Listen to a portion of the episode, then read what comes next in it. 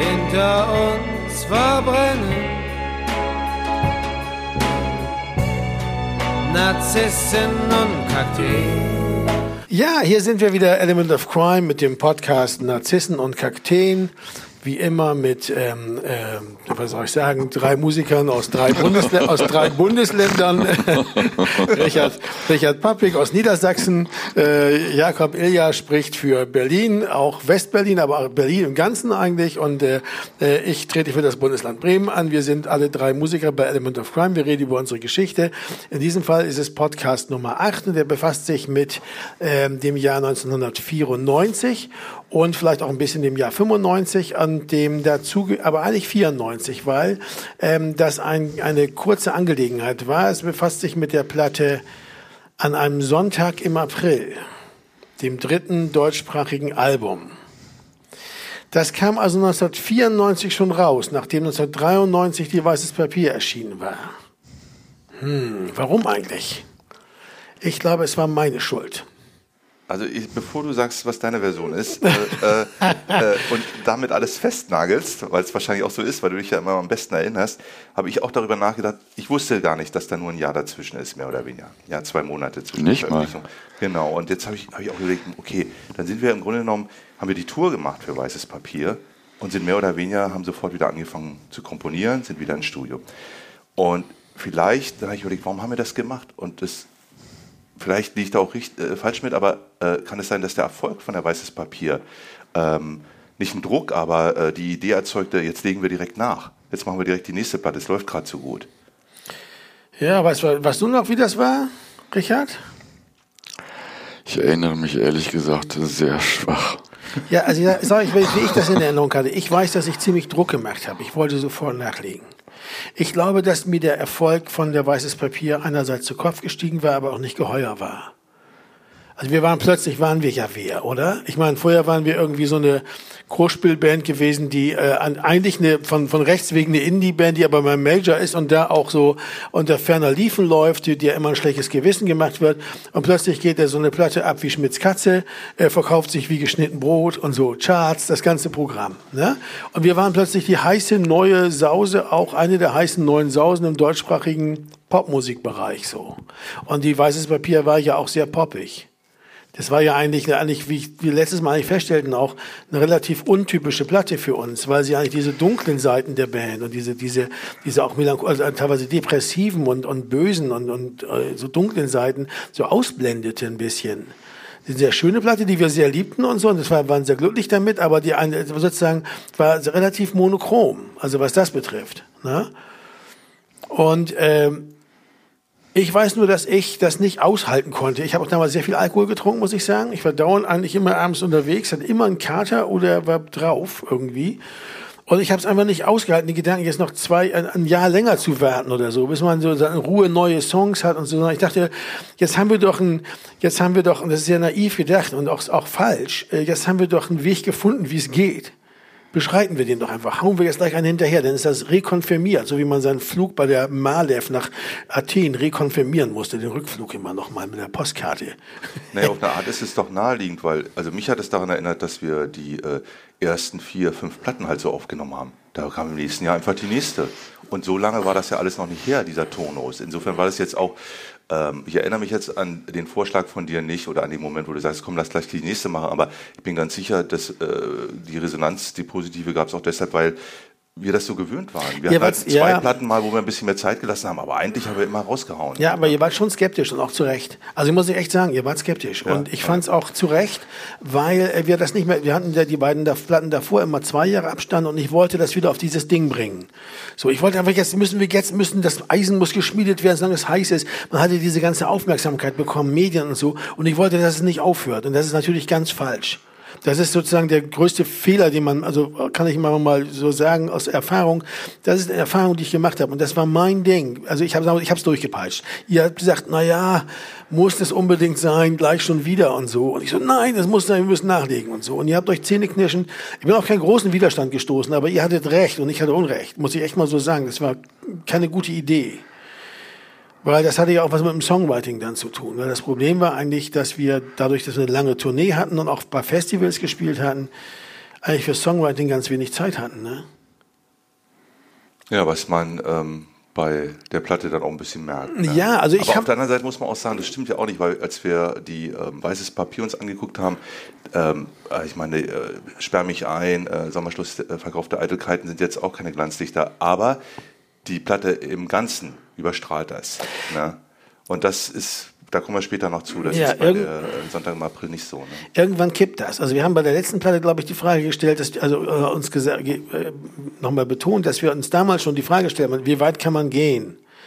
Mit dem Schlageresken, also mit den, mit den, mit den Bekannten und, und, und sozusagen nicht so, nicht so düster, also mit, mit, mit diesem, mit diesem äh, lieblichen, weichen, freundlichen äh, äh, äh, Ding. Und wir sind nur bis zum gewissen Punkt gegangen bei der Weißes Papier, auch im Songwriting. Und sind aber ansonsten eigentlich sozusagen hatten wir immer noch so eine gewisse Mischung drin. Nicht so, nicht so extrem wie bei der Platte, da war der damals in der Mond, die eigentlich sozusagen die perfekte Element of Crime Mischung war, so Gewürzmischung, ja. Dass sie schmeckt so dermaßen nach Element of Crime, war das schon doch sehr weit aus dem Fenster gelehnt Richtung Popmusik. Und hier, glaube ich, haben wir einfach, ich jedenfalls, von mir sprechen, einfach versucht, richtig Popmusik zu machen. Und zwar, indem ich Songs geschrieben habe, auf Biegen und Brechen. Jede musikalische Idee war mir recht, gleich genommen, gleich ein Lied draus gemacht. Geht ja. Man weiß ja, wie es geht, so ungefähr. Jede Textidee sofort genommen, nicht lange drüber nachgedacht, gleich irgendwie einfach weitergeschraubt. So, weißt du, so, so zusammengesponnen, so. Und das hat sich nicht ausgezahlt. Es gibt ein paar Highlights auf der Platte, aber das hat sich im Ganzen, muss ich sagen, Schippert, habe ich, ich, um es mal vorwegzunehmen, das Fazit, auf, auf die Einzelheiten kommen wir später. Ich bin der Meinung, dass es meine Schuld war. Ich habe das Schiff, ich saß am Steuer, weil ich habe diesen ganzen Druck gemacht und habe auch die meisten Songs so vorgelegt und so und habe auch alle Texte geschrieben. Ich habe das, das Schiff definitiv in seichten Gewässern auf Grund gesetzt. Richtig so volle Pulle auf die Sandbank. Ja, weil das ist ein sehr seichtes Gewässer, durch das wir da versuchten zu schippern. Und das ist eigentlich nicht unsere Stärke. Das sind die beiden Platten, die auch am engsten zusammenliegen, glaube ich, ne? Weißes Papier und diese hier in der, in der, in der gesamten Betrachtung. Du meinst jetzt Äh, vom, vom, vom, Ze- vom, vom, vom Zeit. vom zeitlichen vom her, wir haben das Zeitablauf, nie ja. wieder so schnell gemacht Ja. danach. Und äh, ich glaube, dass ich versuchte, die weißes Papier zu kopieren. Das weißt du so. Weil das war ja auch sehr erfolgreich. Wenn man weiß, wie es geht. Ja, eben. Ne? Und das ist genau der Fehler, den man nicht machen soll, glaube ich. Naja, wenn man das Setting sich anguckt, wer mitgespielt hat, ist das. Ne? Ja, man wird ja auch, aber gleichzeitig ist man aber auch so durchschaubar. Man, man macht das, man, man, man strickt da Songs nach Schema F, nach dem zwar selbst irgendwie hergestellten Schema, das ist ja schon mein Schema gewesen, auch was mit den Songtexten und so, aber Schema F, und das ist natürlich auch bemerkbar. Irgendwann fällt das auch auf. Ich weiß gar nicht, wie viel hat die denn verkauft? Die? Nee, der Erfolg war nicht schlecht. Ja, weil ich habe nochmal die Kritiken, habe nochmal geguckt. Also Kritiken waren sehr gut.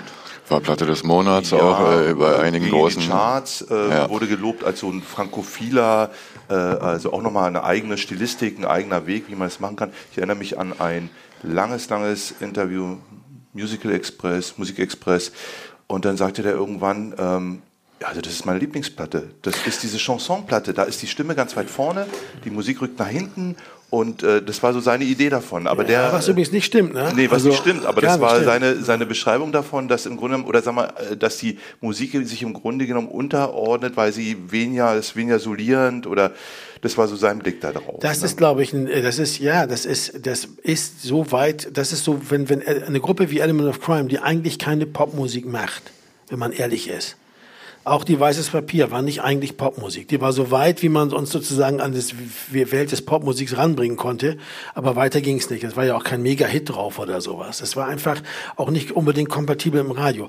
Wenn so eine Band dann versucht, richtig, also das, das, da richtig Popmusik macht, dann kommt sowas bei raus. Und das ist natürlich ja das Freund. Und warum auch nicht? Ist ja auch, wie Christian Komorowski damals sagte, schöne Musik. Mein lieber Freund Germa Grimsen in Bremen sagte, äh, ich weiß nicht, was du willst. Das ist das, ich mag, die meisten Lieder mag ich echt gern. Ähm, und das ist, die haben alle recht, aber und deshalb will man ihnen das ja auch nicht ausreden. Aber es war nicht Element of Crime, glaube ich, die Platte. Nee, nicht es geht richtig. ja auch darum, wenn man nur so eine Platte macht und die danach fertig ist, wie man sich selbst damit fühlt und wie man auch nach Jahren dann nochmal da drauf guckt. Ne? Ja, ich war, ich war, ja, das ist ja das, das, was danach passierte, weil es auch interessant. Die Tournee danach war eigentlich, war einerseits sehr erfolgreich, aber irgendwie künstlerisch für uns, glaube ich, ein ziemliches Desaster. Was das dann deutlich machte, dass wir Schwierigkeiten hatten, diese Stücke zu spielen. Ja, das, also Ja. ich habe irgendwann mal gesagt, so viele Noten wie auf dieser Platte. Ja, gut, wir hätten sie ja reduzieren können, weißt du, aber das, das ist uns ja gar nicht gelungen. Was ist, da, was ist da eigentlich passiert, fragt man sich. Was ist da eigentlich passiert? Was haben wir da eigentlich gemacht? Also vielleicht sollten wir noch kurz mal über den Plan für die Platte reden. Warum haben wir sie, wir haben sie wieder im Tritonus aufgenommen, im Tritonus Tonstudio, weil wir die Weißes Papier da auch aufgenommen haben. Wir haben sie auch in einer kompakten Session, die nicht, auch nicht so lang war wie die von davor, auch aufgenommen. Wir haben, ne, von relativ kompakte, ich glaube drei, vierwöchige, vierwöchige Session, ne, sowas irgendwie. Wir haben die mehr oder weniger dieselben Musiker eingeladen dafür. Wir hatten wieder ein Streichquartett die und Bläser, eine wir hatten Bläsergruppe. Orm wieder, wir hatten Nigel Orm dabei, Finder, der Nigel hat die Percussion gemacht. Ecki hat Akkordeon, Ecki hat auch Orgel gespielt und Klavier. Ja, genau. Das, der hier hat sehr viel. Dave wieder Gitarre. Äh, Also, sag mal so, es war von Anfang an Full Monty. Das ganze ja. Programm war gesetzt. Und vielleicht war es auch so, das Programm war gesetzt, also muss es auch genutzt werden. Das war, ich erinnere mich noch, wie wir bei Orm waren in der Forsterstraße. Und Orm hatte, wir haben gesagt, Orm hier, wie sind die, so Demos haben wir ihm gegeben von den Liedern, haben gesagt, guck doch mal, wo du was hinkriegst. Die- war- vorher war das immer so drei, vier Lieder, wo er dann sowas sich ausgedacht hatte. Und da hatte er neun von elf Liedern oder so hatte er was irgendwie. und wir saßen da und, und der spielt uns das auf dem Klavier so vor. Und, und dann habe ich bei dem Stück noch das. Und ich dachte dann irgendwann, da wurde es sogar mir zu viel, weil ich ein großer Streicherfreund war. Habe ich, ich gesagt so, ey, das, Leute, das ist zu viel und so. Und ihr habt natürlich völlig zu Recht gesagt, äh, ja, lass uns das doch erstmal ausprobieren. Das Problem ist bloß, ich kenne mich auch. Ich weiß, wenn das erstmal da ist, dann findet das auch seinen Weg in Mix, weißt du? So irgendwie, ne? wenn man erstmal die ganze Arbeit sich gemacht hat und die Leute geholt hat und so. Oder? Ich erinnere mich, dass ich bei der Produktion selber zum ersten Mal sowas wie Zeitdruck gespürt habe, weil es war ja in allen Köpfen, dass unheimlich viel aufzunehmen ist. So, so eine Art von äh, Atmosphäre habe ich noch im Kopf, dass ich, dass ich zum ersten Mal das Gefühl hatte, lass schnell machen, damit all das aufgenommen werden kann, was aufgenommen werden soll. Ja, die vierköpfige Band spielt ja nicht dieselbe Rolle wie bei der Weißes Papier. Und da sind wir nämlich abgewichen. Weil bei der Weißes Papier war es nämlich so, dass wir erstmal im Grunde genommen tragfähige und auch sozusagen relativ sparsame dann auch Versionen, aber eben auch eindrucksvolle Versionen von den Liedern zu viert gemacht haben und dann überlegt haben, wo wir das noch dekorieren können. Und hier haben wir eigentlich nur die ganze Zeit an die Andersrum. Dekoration gedacht. Ne? Und, und, und haben die vierköpfige Version ist so, dass alle die ganze Zeit spielen. Alle spielen immer und ambitioniert Alle und ständig und dauernd. immer. Und ja, Irgendwie- die, die Gastmusiker spielen halt auch noch alle. Ah, spielen und, auch Und ich weiß, ich erinnere mich noch so, äh, äh, dass ich irgendwann dachte, ähm, äh, jetzt muss ich mich aber beeilen, sonst kommt Ecki. Ja, Und hier gibt es auch Stücke, da kann ich drauf mit dem Finger drauf zeigen und sagen, äh, äh, da habe ich versucht, so eine Melodie und dann ist aber auch Ecki sofort mit einer tollen Melodie und im Mix hört man, was ich Dave, für wen entscheidet er sich jetzt? Ja, und das, plötzlich waren das so Prioritätsfragen. Bin Ja. ich noch da? Äh, existiere ich noch in dem Ganzen? Wie, oder wie die sich, äh, ja, die, die haben sich gegenseitig totgeschlagen, ja. Das war echt wahr. Also manchmal habe ich echt Schwierigkeiten zu hören. Und war interessant auch, das Einzige, was von, Sn- von vom Schlagzeug richtig raushaut, ist die Snare. ja, alles andere Und die klingt aber auch echt seltsam, finde ich. Und dann, und dann ist sie aber so, ist eigentlich fast immer bei vielen Stücken lauter als der Gesang. Was Der Gesang Ansicht ist hier sehr leise Der immer Gesang noch. ist sehr leise. Gesang, ja, das ist mir er auch musste das halt zusammenhalten, dass du als Zuhörer noch weißt, also oder war vielleicht die Idee von Rock noch da drin? Ja, Ein das war ein so die Element von Konzession Rock, an die so Rockmusik. das letzte. Ja, Wir sind kein also, Schlager, weil man den Sänger nicht hört. Ja, aber weißt du, den so. Musstest du richtig hören. Und da war es auch von mir keinen großen Widerstand, weil ehrlich gesagt, ich glaube, einer der Gründe dafür, dass wir so, so sehr auf die Dekoration vertraut haben, auf das Spätere dann, war auch, dass, ähm, dass die Songs eben teilweise auch echt schwach waren. Ich meine, dass sie teilweise einfach nicht die Tiefe hatten, nicht die, nicht die, die, die Zweideutigkeit und die, das Geheimnisvolle, was eigentlich selbst bei der, auch bei der, bei der Weißes Papier, äh, da war. Wir werden das vielleicht, wenn wir die Songs, das machen wir auch gleich, einfach mal einzeln durchgehen, weil eigentlich kann man das Phänomen- dem Phänomen erstmal nur über die einzelnen Songs begegnen, ja, weil das also so viele Aspekte gibt, wo man da eigentlich auch Quatsch gemacht hat oder so, wo man das später dann nicht mehr so machen wollte äh, dass, äh, dass man das anders gar nicht, gar nicht bewältigen kann. Da ist so viel passiert. Und dann wird, wird aber feststellen, auch glaube ich meiner Ansicht nach, dass es hier ein, zwei Lieder gibt, die wirklich Tiefe haben. Und bei den anderen habe ich echt Wortgeklingel gebastelt. Da habe ich mir echt einen zusammengeschraubt an der Schreibmaschine. Ja, ich hatte damals auch so eine Mecha nee, ich hatte das, nee, ich hatte eine mechanische Schreibmaschine noch. Äh, Schreibmaschine echt einen zusammen, weil ich mit der Hand nicht schreiben kann. Einen zusammengeschraubt. Und zwar so ganz schnell. Und fast alle Lieder fangen dann an mit eine so, ein so, ein so, also immer nur so, so Bilder, so, so kurze Impressionen, die aneinander ge ge ge geklöppelt sind. So ein bisschen wie so ein Spitzendeckchen, ja. Und das gibt eben genau dann dieses so, wir wissen ja, worum es geht, aber eigentlich im Grunde genommen wolkiger, wolkiges Nichts. Je länger du diese Texte dir anhörst oder so, desto weniger weißt du, was der Quatsch soll.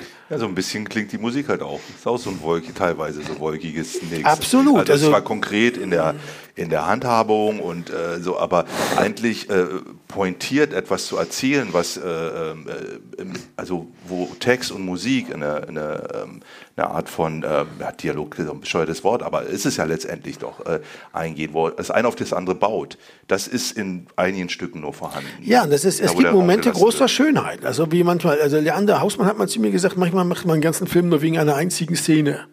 Das fand ich ein bisschen hartes, ein hartes Statement. Wenn du überlegst, dass so ein Film ein paar Millionen Euro kostet. Ja, und dann Schluss, hast du eigentlich nur diese geile Szene, wo der eine einmal kotzt oder so. Ja, aber damit tröstet man sich, wenn es halt nicht gelungen ist. Ne?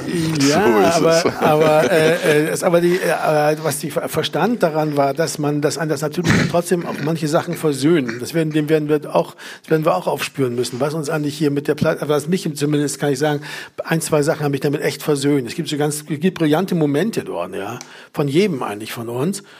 Und äh, die kann man ja mal gleich mal aufspüren. Und dann muss ich aber sagen, dass wir im Grunde genommen rauschte diese Platte auch so durch, weil sie so unreflektiert war. Also wir haben ja wirklich nicht groß über nachgedacht, oder? Vieles wirkt grundlos überladen, habe ich gestern irgendwie gedacht. Und sie sucht, sie sucht angestrengt diese Leichtigkeit der vorigen Platte. Ja. Aber dieses Suchen wird irgendwann zum Kampf, hat man das Gefühl. Naja, wenn du, wenn du ähm, also wenn du eigentlich, wenn du Tiefe suchst und die gar nicht herstellst und die weiterhin suchst, ne, dann gehst du in das andere, dann tust du noch drauf, noch mehr drauf und noch ja, mehr. Ja, genau. Also es ist im Grunde genommen derselbe Impuls, aber ein anderer Weg. Nur es erscheint dir nicht als anderer Weg. Ja, es erscheint dir als genau dasselbe wie vorher auch, weil bei der Weißes Papier haben wir das auch gemacht. Also noch was. Und dann hörst du es an zum 50. Mal und denkst, das kriegt den Arsch nicht hoch oder das wirkt nicht so, da müssen wir hier noch ein keine Ahnung was drauf tun. Ja, tun ja? sie einfach Senf drauf. Noch, weißt noch. genau, tun sie Senf drauf. Ja, oder weißt du, oder ein bisschen ja, Glutamat drüber streuen. Oder, oder eben, äh, wenn, der, wenn der Tannenbaum ist, ziemlich, ziemlich, ziemlich schillerig aus. Naja gut, dann hängen wir halt mehr Lametta und, drüber, ja. weißt du, so. Und das war, ist im Hirn an mir ein bisschen passiert und so sieht das dann eben auch aus, ne. Aber ähm, gleichzeitig ist es wirklich so, die Platte hatte viele Freunde und sie war, sie war durchaus beliebt.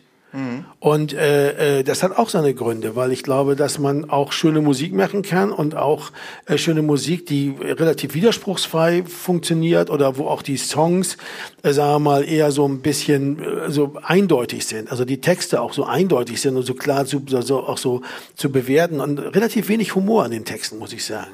So Pseudo-Humor, aber wenig, relativ wenig Distanz zu sich selbst. Ich habe damals wirklich auch viel zu viel getrunken. Ich hatte entweder wirklich immer einen Kater oder ein Sitzen. Und wenn ich einen Kater hatte, war ich immer sehr sensibel. Und deshalb hat mich das eigentlich immer so richtig beeindruckt, was wir da gemacht haben. Weißt du? Und wenn, wenn weil man Bier getrunken hat, war man euphorisch, dann war man erst recht beeindruckt. Wie geil ist das denn? Und das ist im Grunde genommen auch für mich, also das ist auch so eine betrunkene Platte.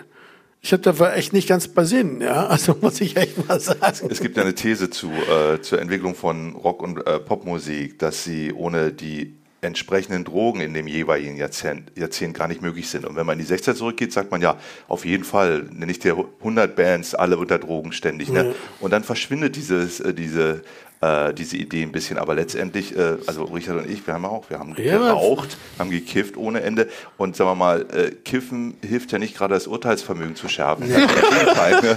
also äh, da sind die Sachen mal ganz toll und da ist ja nur eine psychoaktive Droge, ist die Sachen entweder ganz toll oder ganz schlecht. Irgendwas dazwischen ja, gibt's gar nicht. Ja? ja. Und äh, und dann noch äh, also unterschiedliche Drogen. Wir haben ja nicht mal gemeinsam dieselben Drogen genommen, wir haben unterschiedliche Drogen genommen. Ne? Und dann noch die Paranoia. Und ich glaube, dass ja. auch zum Beispiel vieles von dem, was da gespielt wird, auch mit Paranoia zu tun hat. Die hängen mich ab.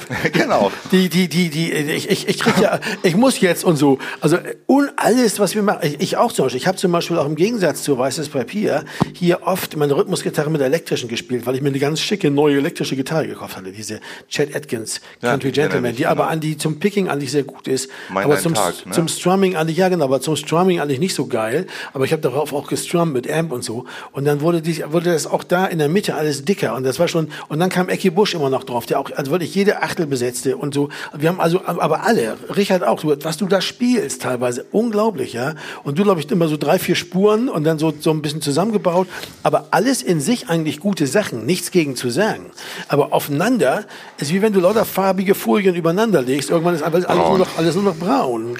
Man hätte Ja. auswählen müssen, das denke ich auch. Man hätte, Ja. man hätte einfach besser gucken müssen da bei dem. Ja. Hier kann man auch mit bei den Gitarren, was Sven gerade sagte, habe ich zum ersten Mal gehört, ähm, wie einzelne Gitarrenparts äh, aufhören und da fängt dann links eine andere an und so und so und so, was du dann später alles zu einer Figur zusammengesucht hast für live oder so.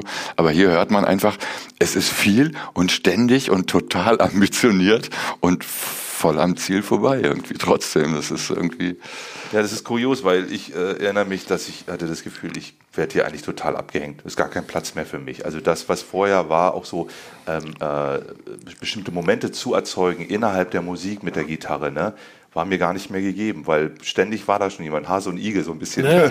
so, der ha Hase läuft und da ist da Ja. schon mal jemand, sagt, bin schon da. Ne? Aber wenn man hinhört, hört man, da ist natürlich sehr viel Ohne Jakob, Ende, bloß man ja. hört, man hört ihn kaum. Aber dasselbe gilt auch für den Sänger, ne? Wo, was macht der eigentlich da? Also wirklich, ehrlich, dass der, der Gesang ist extrem leise. Finde ich auch. Das fand ich auch. Das war Also mir dafür, überhaupt dass das so nicht, eine, eigentlich so eine songorientierte Platte sein sollte, so, ne? So, Ja, ja. Also das ist das, da haben wir im Schlagerbereich versagt, muss ich mal sagen. Also, Da wenn hätte schon, man die denn lauter schon, machen ne? müssen und da hätte man die Snare leiser machen müssen und dann wäre das Ja. hinten so ein wohliger, harmonische Bewegung gewesen. Und Ja, und dann hätte man aber, aber das hätte natürlich, es hätte aber nicht groß was geändert, weil wie gesagt, das, die Platte war das, was sie ist. Sie war unsere Version einer Schlagerplatte. Ganz ehrlich, also so Popmusik, weil Schlager ist ja nichts, kein anderes Wort als Wort für Popmusik. Deutsche Popmusik ist halt, ne- nennt man halt einen Schlager. Und da waren wir recht nah dran. Und wir, wir haben aber nicht gewusst, wie es geht. Und ich finde es auch ganz gut, dass wir das nicht wussten, weil haben wir so weitergemacht. Hätten, sonst hätten wir so weitergemacht. Aber das Interessante ist, wir haben nicht, nicht deshalb nicht so weitergemacht, weil, weil sie so unerfolgreich gewesen wäre, sondern sie war sehr erfolgreich. Wir hätten so weitermachen können, aber wir wollten das dann nicht. Gehen wir doch mal die Platte durch. Also, das sollte man schon mal machen. Mein Dein Tag. Ein schönes Stück. Ist ein schönes Stück. Schöner Text. Der Text ist echt ganz okay, oder? Der ja Text so ist ganz okay. Thema auch von Ja. dir und ich finde, das ist ein ganz schöner. Also Der ist ganz, ganz, ganz es, gut. Es ist halt ein bisschen, hat halt auch diese Elemente, über die wir gerade Ja. gesprochen haben, dass sich das alles zwar verwebt, aber so, dass man irgendwann, was den musikalischen Aspekt angeht, ein bisschen so müde wird nach der zweiten Strophe. Ja, genau, das läuft sich tot. Also im Grunde genommen weiß man nach einer Strophe, worum es geht. Da wird das dann noch dreimal variiert, aber das war's auch. Also, also das, das, der Text trägt nicht über die Zeit und der Gesang auch nicht, muss ich echt sagen. Und das Tolle ist diese Melodie, finde ich, auch wie die mit den, mit den Violinen so gespielt wurde und so da, da, di, da, da. Und das Stück, glaube ich, kam von, kam von Veto. Dieses, diese Picking-Gitarre war eine Idee von, von Veto. Das war auch, war auch echt gut. Nur, was ich hier auch finde, ist zu schnell, ist zu hektisch. Man macht dann plötzlich so eine Art, also wahnsinnig schnell. Und ich frage mich, warum haben wir das so schnell gemacht? Schnell und leicht. Hier wollte mir der Produzent bei, äh, beibringen, schnell und leicht zu spielen. Das weiß ich noch. Dass ich mich total schwer getan habe äh, mit, mit, diesem, mit diesem Besen. Äh, äh, ja, so sehr, sehr, sehr schnell. Und ich wurde immer laut. Nein, nein, nein, leise und schnell. Und das konnte ich damals überhaupt nicht. Und äh, Genau, du solltest im Grunde genommen, solltest diese, ähm, äh, diese, was sind das, 16. Bewegung, äh, solltest du im Grunde genommen zwischen der Bassdrum und der Snare ganz locker, ja genau, unglaublich viel. Ganz ruhig sollte das da gehen. Und das wird äh, wahnsinnig hektisch, finde Genau, ich. weil Ja, Ecki ja. spielt das auch noch. Ne? Die, die, äh, die Picking-Gitarre spielt das auch noch und plötzlich hast du drei Leute, die alle volle, ja. volle Pulle da die äh, 16. und 32. spielen. Ja, das, und das, das tut dem Stück nicht so gut, weil, weil dadurch im Grunde genommen auch alles eingeebnet wird. Also ja, die Ruhe geht weg, der große Bogen, Ja, das, was so schön es ist an den Es ist Elements. unser Style nicht. Schnell und leicht, sorry mal. Hey, wir auch nie wieder wir sind Element of Crime, oder? Ich meine, schnell und leicht, warum das denn? wir sind für, wir sind für, für melancholisch, schwer und irgendwie, wie soll ich sagen, sperrig eigentlich bekannt gewesen und nicht für schnell und leicht. Das war schon mal die erste schlechte Idee. Ähm, aber dann geht's ja weiter. Ähm, Ein Mann. Ein Mann. Ein Mann ist so, so ein oberschlaues Stück, oder? Der Text hat so was Oberschlaues. Äh, Ist, Im Grunde, der Text ist ja dieselbe Thema eigentlich wie Und du wartest ein bisschen. So Selbstbetrachtung, wie man so älter wird und wie man irgendwie, äh, äh, wie sie so desillusioniert auch und so. Aber das ist alles so, so, wie sagst du, humorlos und so verdichtet. Weißt du, was ich meine? Das ist, finde ich, das, man hat sich dann auch diesen Refrain erstmal gesch ge geschenkt, aber trotzdem instrumental gespielt.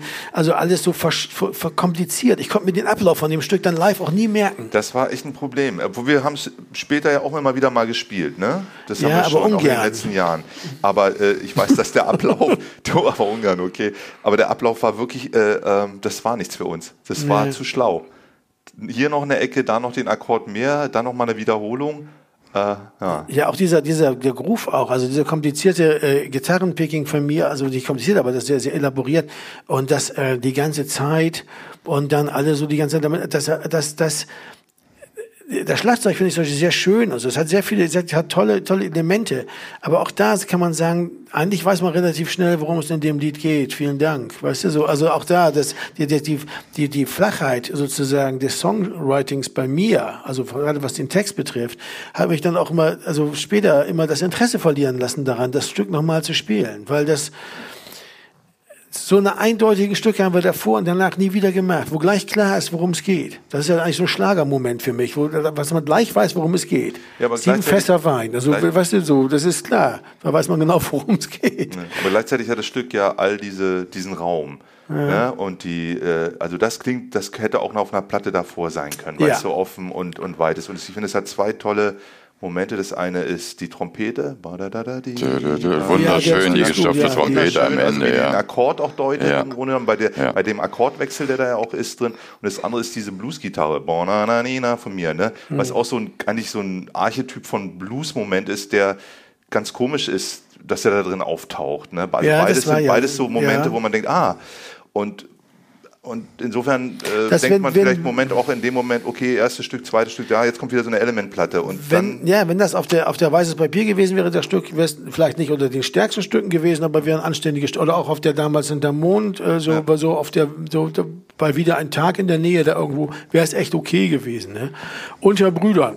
Ja, gleich der Versuch, ein politisches Lied zu machen, ne? Also im Grunde genommen die, die, die, die Lied über einen Typen, der so rechtsradikaler wird und, Das einzige Mal, dass du sowas ja, gemacht hast. und dann, ne? Und dann irgendwie den Leuten die Knochen bricht, ne? Und so ein, so ein, und dann so ein armes Würstchen ist im Gerichtsprozess. Das liegt natürlich in der Zeit auch. Wir hatten den Mauerfall, wir hatten diese brennenden Ja, ja. Asylbewerberheime. Ja, Ja, ja. die äh, Bildkampagne, die also wirklich diese, diese Anti, Böse, diese, diese Anti, äh, diese Asylanten schrieben sie immer, ne? Also, die- also Asylbewerberheime ist wurden, voll, der ganze Quatsch. wurden ja. angezündet äh, und es war alle Staaten auf diese ganzen rechtsradikalen Dinge und diese gerade im Osten, aber auch im Westen, also Mölln, äh, Solingen und so weiter, wie die Kaninchen auf der Schlange. Die Sache mit den Ja. mit den mit den mit der Lichterkette zwar im, als Mittel eigentlich zweifelhaft, aber war trotzdem genial, finde ich jedenfalls, weil man einfach diese mediale Aufmerksamkeit gegen diese Leute zurückerobert hat, also sozusagen mal ein Gegengewicht gesetzt hat, weißt du. Äh, das war eine bedrückende Zeit, was das betraf, und ich hatte das Gefühl, ich muss das machen. Das Problem ist, was ich damit habe, ist, dass man kann sich darauf einigen. Das ist auch gar nicht doof gemacht oder so. Aber es ist, auf eine seltsame Weise so ein Einfühlsam in so einen Typen und zeigt und, und spricht dann von Verachtung hinter raus und so.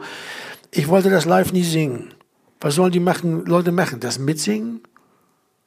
Weißt du, was ich meine? Also, was, wie, wie geht man damit um? Also, auf einem Abend, wo man sich amüsieren will, da geht man auf ein Konzert und dann sollen sie jetzt alle nachdenken, sagen, ja, hm, hm, so ist das. Ich kann damit nichts anfangen. Ich kann mit politischen Liedern eigentlich nichts anfangen.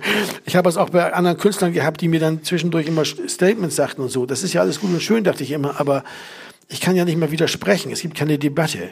Ich konnte das Lied nicht spielen, weil es- das ist so unangenehm eigentlich, worum es da geht, um diese rechtsradikalen Typen. Was haben die in meinem Konzert zu suchen, dachte ich mir dann. Weißt du, was, da habe ich keinen Bock drauf. Ich möchte eigentlich gar nicht über die singen. Das habe ich gedacht, ich müsste das, aber ich fand es nicht gut. Die Ärzte haben zur selben Zeit dieses Arschlochlied gemacht. Genau. Das war besser geeignet, Ja. weil die Leute sich dann richtig austoben und selber Arschloch rufen konnten und das war irgendwie cooler.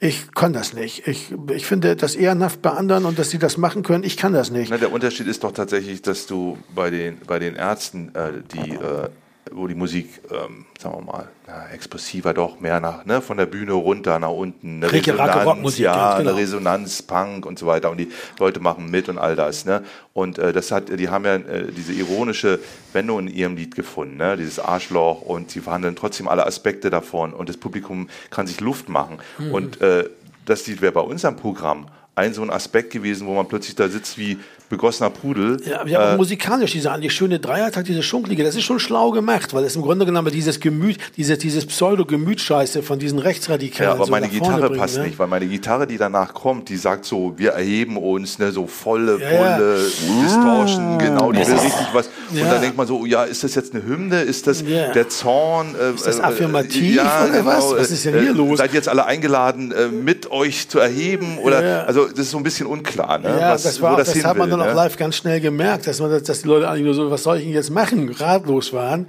Äh, Das Lied ließ man über sich ergehen und wir eigentlich auch. Also das war so, ähm, ich glaube, das war mir eine Lehre daraus, dass man dann also einfach das machen sollte, was einem am besten liegt. Und ich äh, würde dann nie, äh, wie gesagt, nie eine, eine Regel für andere machen, weil ich glaube, dass man den kategorischen Imperativ von Kant nicht umdrehen sollte. Ich bin nicht der Meinung, dass andere das auch so sehen müssen oder dass es bei anderen verwerflich ist. Ich weiß bloß, dass es bei uns jedenfalls da nicht funktioniert hat.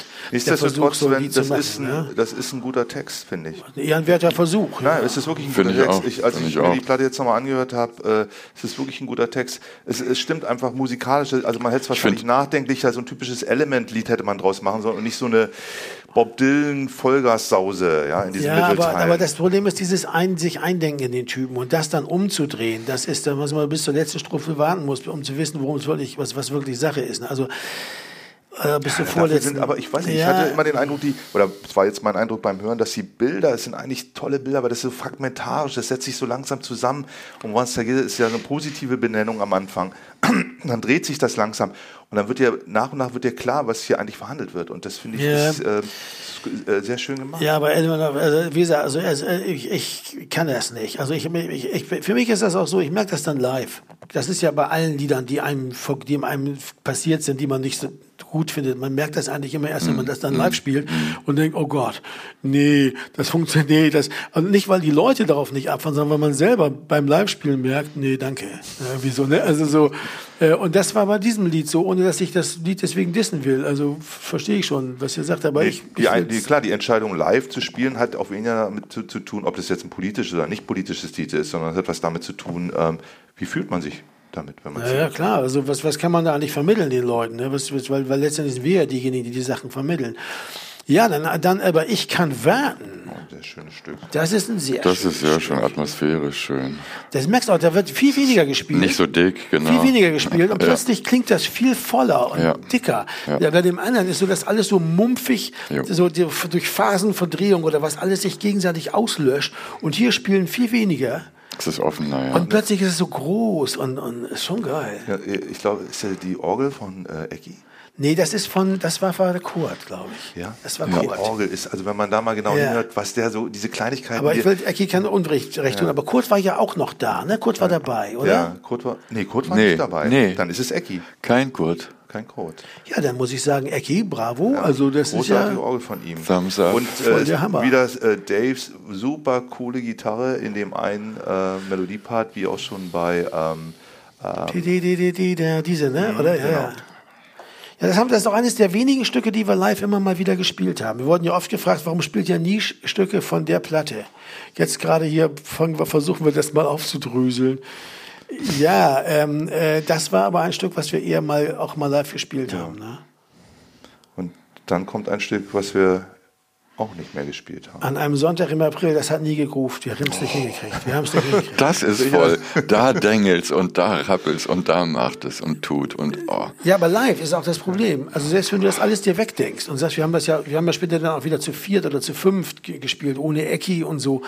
Und wir haben, wenn du das alles wegdenkst, wir haben es trotzdem nicht ans Grooven bekommen. Das Stück hat nie richtig funktioniert. Ich, ich glaube auch, dass die Art von Stück und die Art von Gesang mir gar nicht so liegt.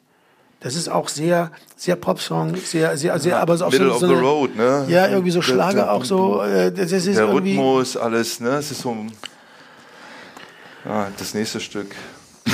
Ja, einem Sonntag im April. Aber, aber was ich muss sagen, es gibt auch da sehr schöne Momente. Also, also muss man echt mal sagen. Da, da werden teilweise äh, Sachen rausgepackt, auch mit dem Geigen oder auch der Ecki zum Beispiel mit, der, mit dem Akkordeon. Das ist schon sehr schön, aber das ist ja, kann ja kein Kriterium sein. Nee, Akkordfolge ist ne? sehr schön. Die Akkordfolge ist schön. Das Lied ist eigentlich nicht schlecht, aber es ist nicht Element of Crime. Es ist einfach, man muss sagen, es ist nicht unsere Spur irgendwie, auf der wir da unterwegs waren. Ne? Verraten. Ja, verraten. So versucht so angefangen, so. Ja, das Pop, ist. Funk, Ja, irgendwie. das ist auch cheesy, ne? Irgendwie. Das ist also Andi nicht schlecht, aber richtig gut ist es auch nicht. Und da versuchen ja auch ganz viele Instrumente den Groove irgendwie am Laufen zu halten. Da ist ja ganz viel Biki Biki hier und da. Ja, der, der- das Schlagzeugpattern selber ist sehr dünn und äh, das haben wir dann aufgefüllt mit genau mit Biti Biti Ja, und Schicki Schicki so und Dudududu Kleinigkeiten und ständig. ja. Und äh, ich meine, es ist schön, auch, ich glaube, da ist dieses Akkordeon, es gibt immer diese Wellen äh, drin, ne? Und ähm, Aber es ist also, wir haben es mal versucht live zu spielen, weil sie noch gleich nach zwei Takten schon wieder so, oh nee. Also es ist einfach nicht Element of Crime. Ich meine, wir dürfen das gar nicht dissen, weil das ist, kann, viele Leute sagen, das ist ein tolles Stück und die haben nicht Unrecht. Aber es sind nicht wir. Weißt du, was ich meine? Ich weiß nicht, wer da gespielt hat, aber wir waren es nicht. was, ich, was mir aufgefallen ist, ist, dass äh, gibt irgendwo im, weiter hinten äh, eine Gitarrenmelodie. Und das ist die Damn Horse Melodie. Da war sie schon. Da Ja. war sie schon und hat ja dann nochmal zehn Jahre gewartet, bis sie dann in ihrer vollen Ja, guck, wir sind ja schon auf dem Weg Ach nach so, Delmhorst. übrigens, das, das mal zum Thema, ne? Songs ganz schnell geschrieben, mit heißer Nadel gestrickt, ja, an einem Sonntag im April. Ich hatte kurz vorher, hatte ich eine Band produziert, als Produzent. Die waren früher, hießen früher Belly Button and the Knockwells, machten aber jetzt zum ersten Mal eine deutsche Platte und nannten sich Drama Gold. Und die hatten ein Lied an einem Sonntag im August. Und ich habe gar nicht gemerkt, ich habe nicht geschnallt, dass diese schöne Idee an einem Sonntag im April, dass sie ja eigentlich total geklaut ist. das Heute noch gibt es eine Kneipe in der Kastanienallee, Ja. an einem Ja. Sonntag im August. Ja. Und die Leute sagen immer, ey, guck mal, die haben sie benannt nach eurem Lied. Aber ich sage, nein, ganz falsch. Das müssen irgendwelche Oberschwaben sein, die irgendwie Die kannten die die, irgendwie die Wook Brothers kennen. Äh, und das Interessante war, die Wook Brothers waren ja auch Freunde und die kamen dann vorbei im Studio. Da war eh damals, war dauernd Besuch da. Überall war Besuch. Und Journalisten waren immer schon da, weil wir so einen engen, tighten Schedule hatten, dass wir die Interviews im Studio schon geben mussten und so. Und äh, die Fotos wurden da schon gemacht und alles. Während wir noch aufnahmen. Also es war sozusagen also Operation auch am lebenden Körper, am lebenden, am, am schlagenden Herzen.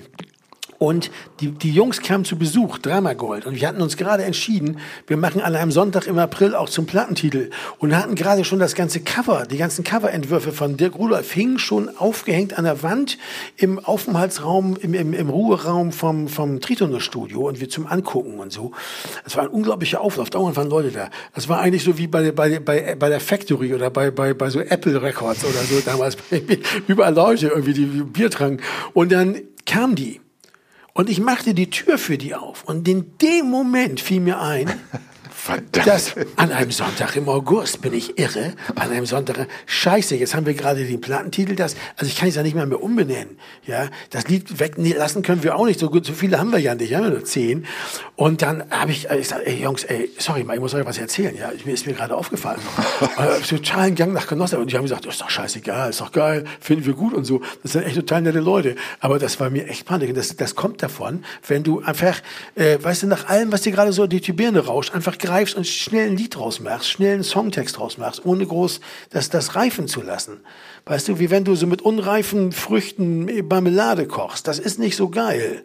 Weißt du, man hätte diese Ideen reifen lassen können, was, was, was, und dann hätte man daraus mehr machen können. Und das habe ich mir nicht erlaubt. Und das war mein Fehler, ja, dass ich so eilig hatte. Sorry für diesen kleinen Exkurs. Naja gut, aber du weißt doch, äh, irgendwann gab es doch mal ein Interview, äh, ähm, äh, da wurde ich gefragt, wie ich denn die Zukunft der Band sehe und äh, die Antwort war, äh, ich denke nur noch in Dekaden. Ne? Ja. Und äh, was ein äh, geflügeltes Wort wurde. Und das, so kann man diese Platte natürlich auch sehen, weil im Kontext von 37 Jahren und so und so viele Platten ist das eine Platte, wo man sagt, äh, die brauchte es, damit man irgendwas erkennt und dann kommt man zum nächsten. Und das ist ja, wird einem erst einmal klar, wenn der größere Kontext irgendwann erscheint. Das kann nur über Jahre sein, in einem Rückblick, ja. So, ja, ich habe mir das auch mittlerweile alles verziehen. Also weil, weil ich denke, dass, dass ähm, äh, also wenn man andere große, also es gibt Bands wie, wir waren da gerade ja dann zehn Jahre zusammen, ne? 1995 waren wir dann seit zehn Jahren zugange. In der Zeit haben wir sieben Platten gemacht, ne? ähm, sieben Studioalben und eine Live, ein Live-Album. Ich meine, das ist echt viel. Und da ist eigentlich, das ist der Aus, die Ausfallquote eigentlich relativ gering. Berlins fleißigste Band stand damals am Tisch. Super, vielen Dank.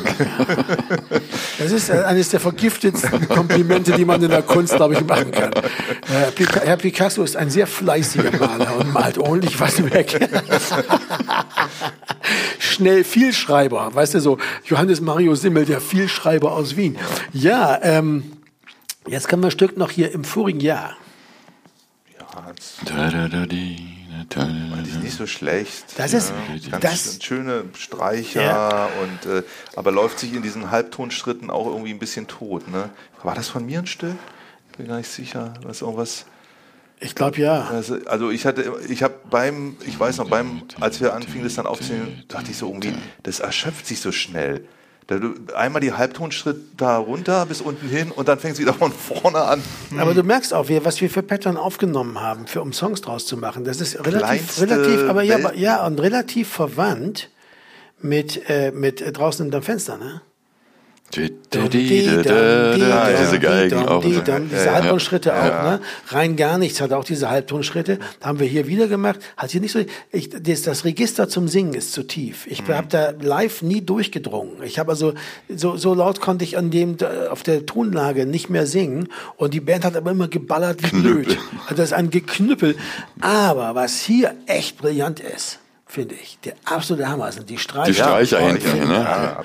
Wo der aus dem Streich, so ein Streichquartett spielen lässt, als Ja. wenn es äh, alle zusammen ein Honky-Tonk-Klavier wären. Ja. Das ist echt brillant. Das muss ich sagen. Das ist eine ganz große Das Sternstunde. Ist. Das des- ist die Szene in dem Film. ja, ja, genau. Das ist die eine Szene. Ne? Also das ist die, das ist die, die, äh, äh, das ganz brillantes äh, Meisterstück von Orm Findal. Ganz ehrlich, stark. Die, die, Ja, die, ganz leicht. Ganz leicht. Haben wir auch nicht mehr gespielt. Ja, aber leicht. ist von den Stücken noch eins der besseren. Auch das sparsamer, komischerweise, ein bisschen als die anderen. Also wirkt ein bisschen, wirkt jedenfalls ein bisschen lauter und ein bisschen voller. Ähm, und vom Text her nicht meine Tasse Tee eigentlich. Weil es auch so affirmativ, ein affirmatives Liebeslied ist, ohne Humor, ohne Distanz, sondern es ist einfach eins zu eins das, was es ist. Ne, ganz leicht wird es nicht. So, ne, wir sind verliebt, aber es wird sicher nicht leicht. Aber im Grunde genommen ein bisschen vom Thema her wie dieses eine Lied von von ähm, von George Harrison. Wie hieß das noch? Was ein paar Jahre vorher ein Riesenhit war. It's gonna take time, lots of precious time uh, to do it right, uh, to do it right, babe und so. Weißt du, was ich Ach, das, meine? meinst du, ist das mit den Bilberries? Traveling Wilburys, ne? Nee, nee, das, nee, Wilburys. das war von ihm Solo, Solo, war eine Soloplatte. Das klingt für mich wie ein Wilburys-Stück, wo er mitgespielt hat. Lots of precious money. Uh, uh, Ja, jedenfalls. Danach, hat- das ist von, vom Thema her so ein bisschen so, und das ist auch so ein Popmusiktext eigentlich, der, der mir dann auch zum Singen zum Beispiel live, ich verstehe das total, die viele Leute mögen das. Die, die äh, Ecke Heinreich hat das zitiert äh, äh, äh, in der Geschichte, in, in so einem Buch, was sie rausgebracht hat, mit, mit so kurzen Geschichten und Miniaturen. Und äh, sehr, sehr begeistert, macht, macht das sehr, sehr gerne. Und das ist auch richtig. Und das will ich den Leuten auch nicht ausreden. Aber das Problem ist, dass, dass bei Element of Crime diese Art von Liedern haben bei mir jedenfalls als Sänger keine Zukunft, weil ich dann da stehe und denke, das ist alles so eins zu eins. Das bin ich nicht. Das will ich eigentlich nicht. Magst du dann auch Kann nicht auch- nochmal singen? Nee, das ist dann nicht? so, so, äh, äh, und der Junge mit der Mundharmonika, weißt du, was ich meine? Also das ist irgendwie, das, das, das, das, tatsächlich, da habe ich die rote Linie zum Schlager im Texten eigentlich überschritten und auf eine Weise, die mir nicht, ich glaube, das kann man besser machen. Ich glaube, wir haben, das gibt auch Songs, die auch die Linie zum Schlager überschritten haben, wo das besser ist. Ja, also wo das irgendwie besser gemacht wurde, so wie ja Schlager von Alexandra, wie ich finde jedenfalls mehr Tiefe haben und oft, jedenfalls mehr Tiefe haben als wir, Schlager von Bernd Klüver. Was Al- auch nicht gegen Bernd Klüver spricht übrigens. Nichts Und du gegen, keine ein Stück- Kollegenschelte hier. Ein Stück wie Alten Resten kannst du ja auch äh, äh, unter dem äh, Absolut. unter dem Blickwinkel Schlager sehen, mit allem Aber- drum und dran. Aber mächtig kaputt auch. Ja. Ja. und das ist, glaube ich, der Unterschied. Das, dieses Kaputte, äh, wenn das nicht da ist, dass also so eins zu eins ist, dann wird es bei, im Element of Crime Kontext eigentlich nicht so gut funktionieren. ich glaube, ganz leicht hat auch einen interessanten äh, Schlagzeugrhythmus. Ne? So, Ja, da ist das ich- eine vorgezogene Snare oder die, die das, ist, das, ist, das, ist, Rimshots, das ist ne? eine Mischung aus einem, aus einem Marsch Ja. und der Rimshot noch. Der und der Rimshot, ne? Genau, noch. das ist Ja, genau. Ja, Das ist schön. Sehr schön gespielt. So. Da ist mir mal was Originelles dazu eingefallen. Im mal was- Gegensatz zum vorigen Lied, wo das wirklich. Naja, gut. Und dann haben wir, ähm, Weil du nicht da bist. Weil du nicht da bist. Aber das ist auch das mit dem schönen Dingsbums hin, mit den Los Elementos, oder? Ja. Genau. Das ist im Grunde genommen so ein Genre, was wir in der Form erst wieder aufgenommen haben mit dem Wenn es Lied, dunkel und kalt wird in wenn es Berlin. dunkel und kalt wird in Berlin, auf der, Jo. auf der Schafe, Monster und Mäuse, wo der Sänger alleine mit der Gitarre spielt und singt und die Band an einem bestimmten Punkt instrumental reinkommt. Und dann auch wieder Dave-typisch, die kommt halt nicht in dem Rhythmus und all dem rein, wie das Stück selber ist, sondern die spielt wie losgelöst ne, diese Akkorde. Marco spielt, glaube ich, noch mit, der Marco Ja. Böckner, der Aufnahmeleiter, Ja. und weht so rein und weht wieder Ja, raus. bisschen das, was er bei, bei Elbe 1 gemacht Genau, hat mit Ecki mit Busch. Ne? ja. Und das ist, glaube ich, ist, das ist, glaube ich, der absolute Highlight auf der Platte. Muss man mal sagen. Also natürlich wirkt er auch deshalb so, weil da- das mal plötzlich alles so leer ist. Ne? Endlich ist mal Ruhe. Aber muss schon sagen, also ähm, das ist schon ein starkes Lied, aber natürlich war es bei der Band auch nicht beliebt, das verstehe ich auch. Der macht ja dann seine Soloshow da oder was. Äh, weißt du, was ich meine? Ne? Ja, und und man, man ist nur so der, der Wasserträger dann hinten Ja, aber raus. vor allem, weil man ne? die ganze Zeit bei den Stücken das Gefühl hat, wo ist man denn hier? Wo ist die Band? Ne? Es ist Ja, alles ja. vollgepackt und dann so ein brillanter Moment für den Sänger. Ne? Was natürlich auch ungerecht ist, weil das wird dem Stück ja nicht gerecht. Das wird dem Stück nicht gerecht. Das Stück ist nämlich echt super und das ist auch, kann man auch mit Element of Crime echt machen, weil zumal Aber die Band ja auch drin vorkommt. ne? Wir haben es gespielt, äh, live dann auch, aber nur so zwei Jahre. Das generell war dann irgendwann ja, diese, diese, ich weiß noch, wir haben da so Tournee, ja, die Tournee gemacht und da lief das alles ganz schwierig mit den, es war ganz schwer, mit die Stücke zu spielen.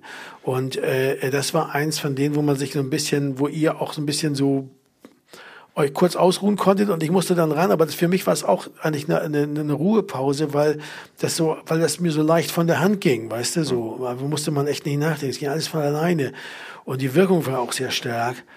Aber wir haben uns dann generell, glaube ich, einfach, weil wir ja einen anderen Weg gegangen sind. Danach gab es einen richtigen Bruch in der Band. Dazu kommen wir dann sicher in den nächsten Podcast.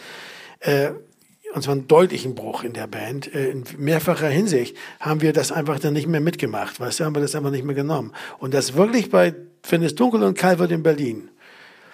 Ich weiß noch, wie wir darüber gesprochen haben, wie man das macht und ob wir alle mitspielen müssen und so. Und wir sagten, nee, ich will nicht so gerne, ob man nicht wie damals auch einfach so einen Instrumentalteil machen kann, wo, wo dann die Band spielt und das quasi so kommentiert, ja.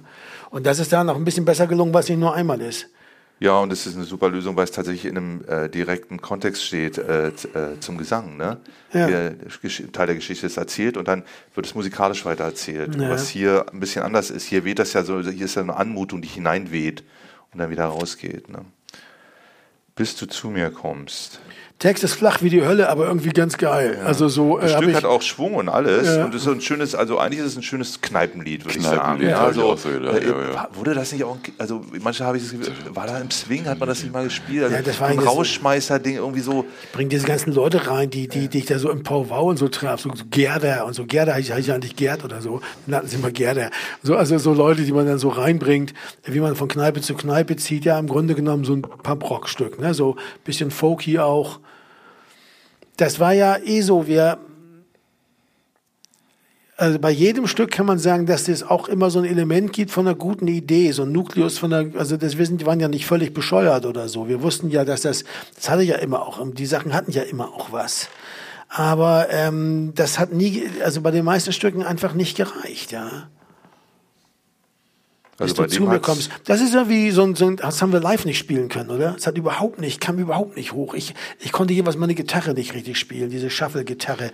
Und, und, und das kriegte, ging nicht so richtig zusammen. Und ich kam mit dem Gesang nicht durch, weil es auch so geknüppelt war. ne? Ja, war auch ein lautes Stück. Das war, ich weiß noch, dass äh, Tom Waits irgendwie auch als so ein Pate da stand, dass man sagte, es muss so ein bisschen die Gitarre rau und so weiter. Und da, ähm, da ist dann einfach kaum noch Platz ne, für, für die Art von Gesang. Ne? Ja, das, der kriegt ja äh, auch, auch da das Register. Also wenn man, das ist ja nicht so. oh, Ich habe Spieler gelernt, dass es bei vielen Liedern oder bei lauten Liedern gut ist, wenn ich irgendwie weiter oben singe, weil einfach weil du mehr Druck hast. Ne? So, man muss ja auch dem seiner Stimme gerecht werden. Man ist eben nicht jemand, der so weit unten singen kann. Und äh, ja, das war so die. Ähm, und dann. Ähm, aber das Stück ist auch, finde ich, auch hier auf, auf der Platte, finde ich, ist es so ein, so ein holziges, aber so ein lustiges, holziges Lied. Ja, ne? Das ist irgendwie okay. Leicht angetrunkenes Kneipenlied. Und jetzt als letztes dann eben der große Pfadfinder-Hit, ne, an Land. Genau. Also, Da muss ich gerade denken, das ist ein bisschen wie ähm, äh, Alten Resten, auch so ein ganz klassisches Genrestück ist, wo Ja. man sich zum ersten Mal eindeutig, also es kam ja von dir das Stück, aber wo man sich so eindeutig, auch mit dem Akkordeon und alles, zu so einem Genre des Seemannsliedes im weitesten Sinne, dem Shanty eigentlich Ja. äh, so bekennt. Man hatte das auf eine Art bei Elbe 1, 1, na ja. aber eigentlich in so einer abstrakten Version und er, plötzlich wurde es ganz konkret, ja, Ja. und äh, ist auch ein Stück, was wir ähm, dann auch immer wieder mal gespielt haben. Immer wieder mal, aber auch nicht so viel, weil auch da mir der Text zu sehr eins zu eins war. Also wie gesagt, das war alles nur mit heißer Nadel gestrickt. Das, das, das, was oft die Texte also für mich dann erträglich machen, die deutschen Texte, nämlich, dass man sozusagen nochmal so eine andere Wendung findet oder so eine andere Distanz oder so ein, so ein, so ein Durchbrechen sozusagen dessen, was, was erstmal oberflächlich gesehen der, der, der Aussage so eines Liedes ist, da nicht stattfindet. Ne? Äh, das hat schwierig, schwer gemacht, aber es ist wahnsinnig beliebt bei den Pfadfindern, ich kann es mal erklären, die, in jedem Pfadfinder-Liederbuch ist dieses Lied drin, an jedem Pfadfinder-Lagerfeuer wird's gesungen und als wir neulich vor ein, zwei Jahren oder wann haben wir doch bei diesem Pfadfinder-Festival gespielt. Genau, das- Da flogen alle Löcher aus dem Käse, als wir das spielten. Das war wunderbar. Das war echt, das war unglaublich. Die lagen sich weinend in den Ja. Armen, dass endlich die Band da war, die dieses Lied spielt, was sie immer schon die ganze Zeit am Lagerfeuer gesungen haben. Und das versöhnt ja natürlich auch viel mit der Sache. Man muss auch sagen, an Land ist auch eines der stärksten Stücke. Ist auch vom Sound her. Ist nämlich auch relativ sparsam. Also ist gar nicht so, also wenn man das vergleicht mit einem Lied wie, wie ähm, Verraten oder, oder äh, an einem Sonntag im April oder so ist an Land wirkt irgendwie lauter, stärker, größer vom Sound her, weil sich da wenig gegenseitig sozusagen an die Wand drückt, ne? Im, in der Mitte auch. Nee, es hat ja auch nicht die, äh, es hat auch nicht, äh, es hat diesen einen ähm, äh, Instrumentalteil, ne? Mit der, äh, mit der Trompete, diese schöne Melodie, aber die ganzen Zwischenteile, auch so was normalerweise oder öfter mal vorkommt, dass man mehr Akzente hineinspielt, melodisch noch was un, äh, unter dem Gesang macht, das ist hier alles nicht. Das ist alles äh, im Grunde genommen ähm, äh, akkorddienlich, songdienlich, ne? Ja. Und reduziert gespielt, ne? Und viel Akkordeon, auch wieder. Stück mit viel Akkordeon. Ja, das ist jetzt interessant, weil jetzt haben wir diese Platte gemacht und die kam raus und die funktionierte ganz gut. Ich habe jetzt letzte Nacht wach gelegen und mir viel mehr und darüber nachgedacht. Das passiert mir immer, bevor wir diese Podcasts aufnehmen, dass ich nachts aufwache und nicht mehr einschlafen kann, weil ich darüber nachdenke, wie das nochmal so war. Und da ist mir eine Metapher gekommen, die ist gut. Und zwar denke ich, dass wir mit diese drei Platten, die wir da gemacht haben, die äh, damals hinter Mond, die weißes Papier und diese hier, dann kann man das eigentlich mit einer Schokoladenmetapher bringen. Die damals in der Mond ist so eine Bitterschokolade, so mit 70 Prozent oder so, weißt du, so bitter, aber auch so ein bisschen Zucker drin und vielleicht ein paar Kakaonips oder so oder rosa Pfeffer, ja. Und dann hast du irgendwie die weißes Papier, die ist Vollmilch, ne? Vielleicht ein bisschen seltsam, also seltsame Vollmilch, sowas wie, wie Toblerone oder so, exzentrische Form, halt so komische Sachen noch mit bin drin. gespannt, was die dritte ja? ist. Diese hier ist weiße Schokolade. Du, und zwar mit, mit so Crispy-Zeug drin. Ja, ja, und, und das Crispy-Zeug nur, um die weiße Schokolade irgendwie interessant zu machen. Ist eigentlich keine Schokolade. Ist nämlich eigentlich nur Kakaofett.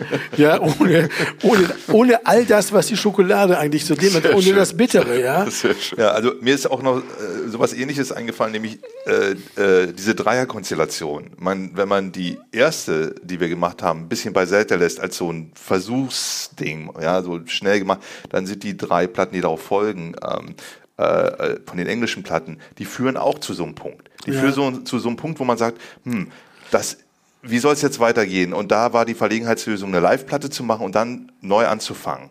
Und hier kann man, das werden wir sehen beim nächsten Podcast, hier ist es ähnlich, wieder drei Platten in Folge. Man kommt an so einen Moment an, wo man sagt, hm, und das ist etwas, was sich mehr oder weniger durch das Övre, wenn man so sagen will, der Elements zieht. Diese drei, vier Platten, wo man an einen Moment kommt, wo man sagt, wir haben das ausgereizt. Was kann der neue Ansatz sein? Ne? Und, ähm, das wird man sehen, wenn wir beim nächsten Pod äh, Podcast die äh, nächste Platte behandeln. Wir hatten eine, eine Tournee, die war recht erfolgreich. Wir hatten ja schon bei der Weißes Papier und sozusagen im Tempodrom gespielt, live. Das war super, weil äh, da hatte ich vorher auch schon die Pokes gesehen und so das Tempodrom war eben herrlich. Im alten Tempodrom, das war dieses Zelt richtig noch. Äh, das wurde dann hier schon, war hier schon in Gefahr. Da gab es dann schon irgendwie die ersten Verhandlungen wegen des Neubaus des Tempodroms. Wir hatten da aber noch gespielt. Die Irene Mössinger hatte schon Probleme. Ich war von der Tournee an einem Auftrag sogar äh, noch nach Berlin gefahren, um bei so einem Benefiz-Ding für Irene Mössingers neues Tempodrom, wo auch die zwölf Cellisten der Dings, da noch ein Lied zu spielen. Da habe ich dann, glaube ich, äh, äh, das alles kommt mit oder so gespielt, alleine dann so, was auch würde ich heute auch nicht mehr machen, alleine irgendein Lied spielen von Elements. Aber ähm, das war so und das, äh, also das war so eine so eine ein bisschen in Berlin so eine so eine Umbruchszeit. Das ging mit dieser Regierungsgeschichte los. Das, äh, die, gleichzeitig gab es äh, kam was Neues auf äh, aus dem Osten, nämlich diese Mittelalter Rock Heavy Metal Crossover. Ich war selber mit dran beteiligt, weil ich weil ich äh, die erste und zweite Platte von Sorry to Sally produziert habe. Äh, dann Rammstein war das ungefähr die Zeit, wo Rammstein, glaube ich, anfing. Das war der Kontext. Also während wir einerseits uns, glaube ich, mit der damals Hintermond und der Weißes Papier an diesem deutschsprachigen Kontext so recht unsterblich gemacht haben, haben wir hier so ein bisschen so eine verpasste Chance. Aber dadurch, dass das so schnell kam, glaube ich, machte das erstmal nichts. Die, die, die Hamburger Schule startete voll durch. Ich weiß noch, weiß noch, noch das Enzian vom wahren Heino? Die Kneipe da, mhm. die hat immer so eine, hier müsst ihr mal hören, so eine Kassette mit, mit, mit Tokotronik drauf gehabt, hat er immer gespielt. Ja. Äh, ich glaube, das war die ersten Aufnahmen von denen ja. oder so. Ich habe auch noch mal geguckt, es gab äh, ähm, äh, äh, von Lucy Electric Mädchen, ein was ein Hit, Riesenhit ja. gewesen ist. Ne? Ähm, ich weiß, wir hatten, glaube ich, wenn ich mich nicht täusche, hatten wir die Sidewalk Poets mit im Vorprogramm bei der Tour. Die was, Sidewalk Poets? Das ist die Band, die ich... Ähm, Hießen die nicht Lüderitz dann schon? Später. Diesen, war das nicht Christopher dabei? Diesen vorher, glaube ich, Liederitz. Diesen und früher dann ah, Sidewalk Poets. Genau, und Christopher, ähm, Blankensoap, Frank Schneider, Reinhard de Koma. Und die ging, glaube ich, mit auf Tour. Und die hatte ich, ja. glaube ich, vorher produziert. Ich glaube, das war in der, in der Zeit. Also ich, ähm, und ähm, ja, wollen wir nochmal über die Tour selber reden oder wollen wir das beim nächsten Mal die, machen? Bei der Tour muss ich sagen, es gab ja zwei Tourneen. Das war das erste, die erste Platte, wo wir zwei Tourneen gemacht haben. Es gab die erste reguläre Tournee, also durch die großen Städte und die großen Venues. Es waren wirklich dann auch größere, definitiv größere Venues als vorher. Wir hatten vorher immer Clubs bis 1000, bis 1000 Kapazität und aus dem Haus. Jetzt hatten wir oft Sachen so mit ja, 2000. Hanomag, Hanomag in Hannover, also diese Halle, wo in diese oh. Zelte reingebaut haben, so riesengroße Lappenzelte, wo von neben, vom Zelt nebenan der Heavy Metal rüber krawallte. Furchtbar. Ähm, äh, wir hatten äh, Musikzirkus Dresden und so, also Leute, so 2000er, 3000er Venues, mit denen wir gar nicht so, Ewerk Köln, äh, also ich weiß noch, Longhorn Stuttgart. Mir ne? war das zu groß ich habe also ich echt gebraucht, um diese, diese großen Läden spielen, also zu wissen, wie ich da, was mein Platz da ist oben auf der Bühne. Also bei mir hat das echt gedauert, sagen wir mal so, das Kiffen hat auch nicht gerade geholfen bei, bei solchen Sachen, Herausforderungen. Aber äh, das hat, äh, ich weiß noch, das hat mich wirklich überfordert. Das hat mich eingeschüchtert. Ja, das aber man darf eins nicht vergessen, ich glaube, es kommen zwei Sachen zusammen. Ich hab, wir haben uns das erstmal so erklärt, auch Dave, dass wir mit dem Bühnensound nicht klarkamen bei diesen großen Hallen. Da kam immer so ein Riesenmulm aus der Halle ja. zurück. Das hatte man bei den kleinen Clubs nicht. Die waren voll mit Leuten, dann kam da nichts zurück und dann spielte man so mit so einem trockenen Bühnensound und wusste genau, wo man, was man tat. Das hat irgendwie Spaß gemacht und geknallt und so. Und plötzlich spielte man alles in so einem riesen Wattebausch, ja, also so soundmäßig, so eine riesen Wolke kam da zurück und machte alles, schliff alles so ab. Es war ganz schwer, sich zusammenzuhalten. Aber das wurde, glaube ich, kam zusammen mit dem Umstand, dass diese Stücke eigentlich fast alle unspielbar waren live für uns. Was ein Indiz dafür war, dass wir die falsche Platte gemacht haben. Weil wenn wir eine Platte machen, wo die wir live nicht mehr spielen können, dann haben wir ein, hat so eine Band auf jeden Fall ein Problem. Also an einem Sonntag im April haben wir nicht einmal so gespielt, dass wir da Bock drauf gehabt hätten oder nee. so. Verraten. Es hat alles nicht funktioniert. Äh, Im vorigen Jahr äh, ganz leicht. Wir haben eigentlich, es ging ganz, ganz, wir kamen überhaupt nicht vom Boden weg. Wir hatten natürlich Gott sei Dank die Stücke die, von den beiden Platten davor, mit denen wir viel gespielt haben. Aber wir haben diese Platte nicht an Mann bekommen irgendwie. Jedenfalls nicht, nicht bei uns. Den Leuten ist das nicht so, hat das nicht so genervt, aber uns hat das genervt. Wir waren nicht richtig zusammen. Wir hatten nicht das Gefühl, wir sind gut drauf. Und die Stimmung war schlecht auf der Tournee. Ja, die war nicht gut. Und dann, also viele Streits auch. Und das, das, dann hatten wir noch eine Tournee gemacht, eine Nachfolgetournee, über die können wir das nächste Mal sprechen, weil die führte dann eigentlich zum großen Bruch in der Band, zum personellen Umbruch. Wir haben uns das erste Mal gesagt, okay, es reicht nicht nur eine Tournee zu machen und nur die großen Städte zu spielen, wir sollten vielleicht auch in die kleineren Städte mal gehen. Nicht immer nur Hamburg spielen, sondern auch mal wieder Kiel. Ne?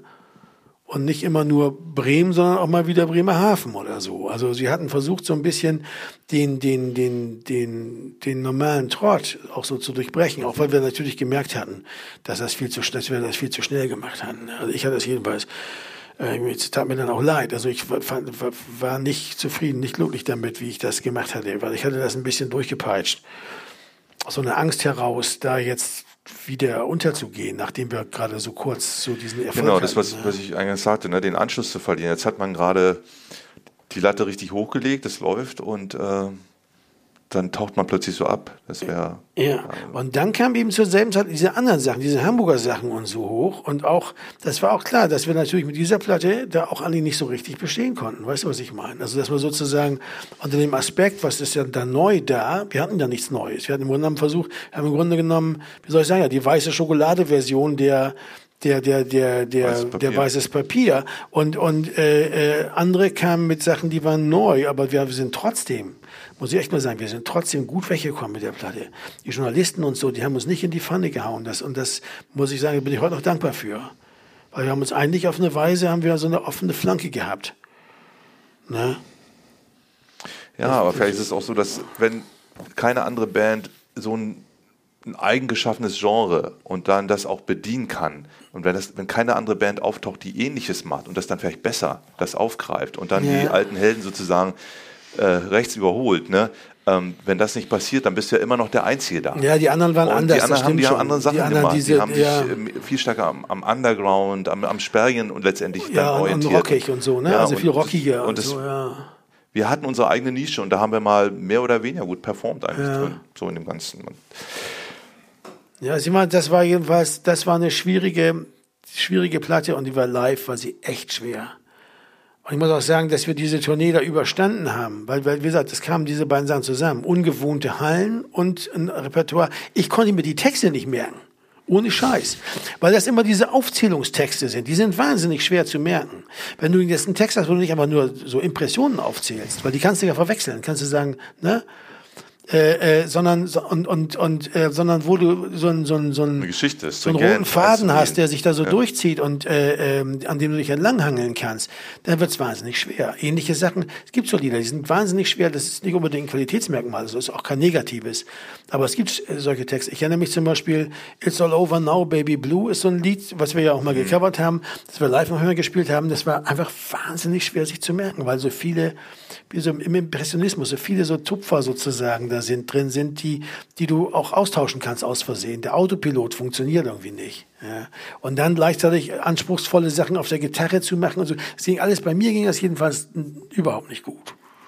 Ähm, was mir jetzt gerade noch aufgefallen ist, ähm, wir haben uns ja viel gestritten, hast du vorhin schon erwähnt, ähm, dass hier äh, kein Produzent au ausgerufen ist. Ich glaube, hier fing diese Diskussion an, dass die Band das mitproduzieren wollte. Also hier steht nur Toningenieur und Echt? aufgenommen Nee, das von... steht hier, nee, steht, hier steht produziert Ich hab's von auch David Ah, produziert von David ah, okay. Haben wir doch. Da ah, das habe ich nicht gesehen. Ah, ja, das, das hab ist so klein alles geschrieben das auf der LP. Ah, okay.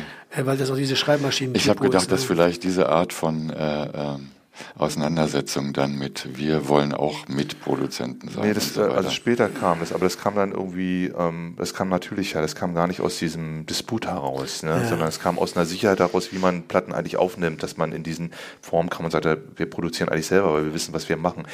Ähm, Ja, weil Dave aber auch dann Teil des Kollektivs war. Ja. Also das, damals war das ja noch so, dass Dave sozusagen so Autoritätsperson, Produzent, also auch diese ganz traditionelle Weise und wir sozusagen diejenigen, die sich uns von ihm da durchlotsen lassen. Und später wurden wir ja immer mehr zum Kollektiv, da haben wir irgendwann geschrieben, produziert von David Young und Element of Crime, aber das kam viel später.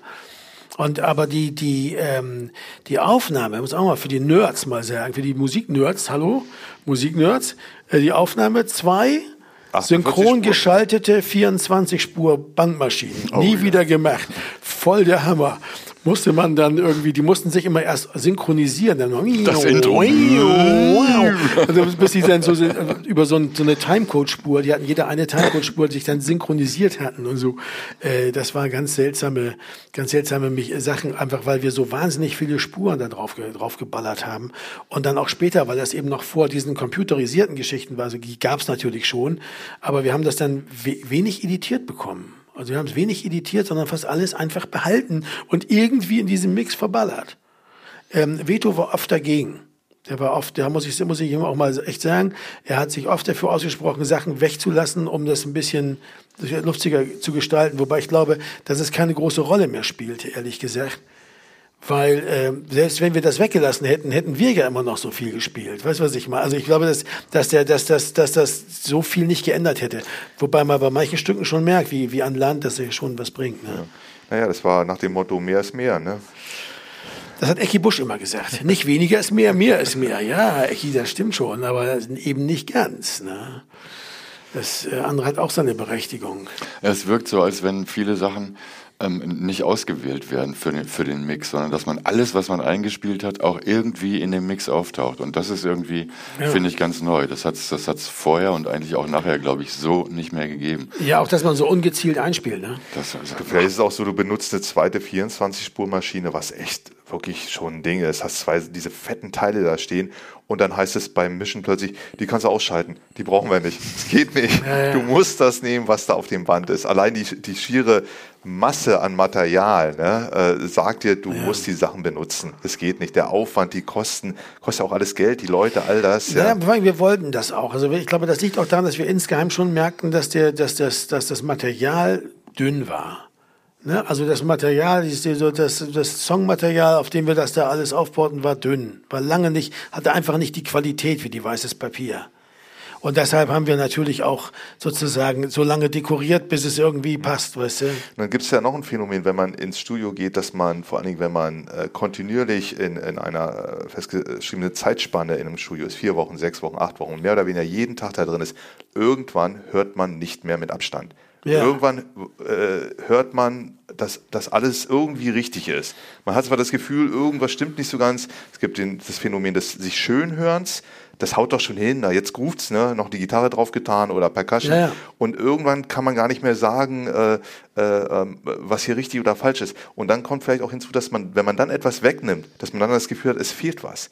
Man hört gar nicht, dass ein Raum sich öffnet für etwas, was ja, nicht da ist. Für andere etwas, was man, man vorher man, man vermisst, hat, also ein Gefühl von, von Defizit eigentlich. Mhm. Und äh, so mischt man nachher dann auch eine Platte, weil man den Abstand gar nicht mehr hat. Da ist zwar zwischen Mischung und äh, Aufnahme ist immer ein bisschen Zeit, aber so wie wir das jetzt machen, dass wir, uns, äh, dass wir am Ende einer Aufnahmesession sagen können, wie war eigentlich das erste Stück? Lass uns doch nochmal reinhören. Oder wir kommen mhm. vier Wochen später wieder oder so und sagen, das Stück ist gut, aber nicht in der Form. Das müssen wir nochmal aufnehmen. Ne? Das ist ja genau der Punkt, dass wir dann letztendlich dann 99 und dann später in den Nullerjahren Jahren eigentlich auch eine Methode gehabt haben, die Platten aufzunehmen, die deutlich anders war als diese hier. Also dieser, dass wir von dieser kompakten Session weggekommen ja. sind, wo man in vier Wochen, diese vier Wochen gilt. Wenn du in diesen vier Wochen schlecht drauf bist, Pech gehabt. Zack. Wenn du in diesen vier Wochen einen entzündeten Finger hast, kannst du halt nur mit drei Fingern spielen. Ja, äh, so. Also das ist, ähm, äh, äh, das, haben wir irgendwann geändert. Das kommt dann aber bei der übernächsten Platte eigentlich erst. Bei, das begann dann nämlich bei mit der, der mit der Psycho ja. und das hatte auch sehr interessante Folgen und, und, und, ganz neue Räume geöffnet. Aber wir vor allen Dingen haben wir danach ist einiges passiert. Ähm, äh, wir haben uns von, vom Bassisten getrennt, von Veto. Und wir haben ähm, vom Mischer getrennt, vom Live-Mischer. Wir haben uns vom Live-Mischer getrennt. Also es gab, es gab eine Menge, es gab eine Menge Umbrüche und wir haben uns auch überlegt, dann die nächste Platte ganz anders zu machen, ganz anders aufzunehmen unter ganz anderen Voraussetzungen äh, und mit, mit einer anderen Herangehensweise. Ob das jetzt glücklich war oder nicht und was, wie das dazu kam im Einzelnen und wie man das vielleicht heute sieht, das können wir erst beim nächsten Mal, glaube ich, besprechen, äh, weil ich glaube, dass wir das Jahr 95 mit dem Jahr 96 dann zusammenspannen sollten, weil das gehörte dann tatsächlich unmittelbar zusammen, wie wir da, was wir da für Erfahrungen auf dieser zweiten Tournee gemacht hatten und so. Hier kann man jeweils nur sagen, das war so ein Intermezzo, ähm, dass man ähm, das einfach auch dazugehörte. Ich glaube, das ist auch was, was man, wir haben hier zehn Jahre Band hinter uns sieben Studioalben und ein Live-Album. Von diesen Studioalben muss man mal sagen, also vier auf jeden Fall brillant.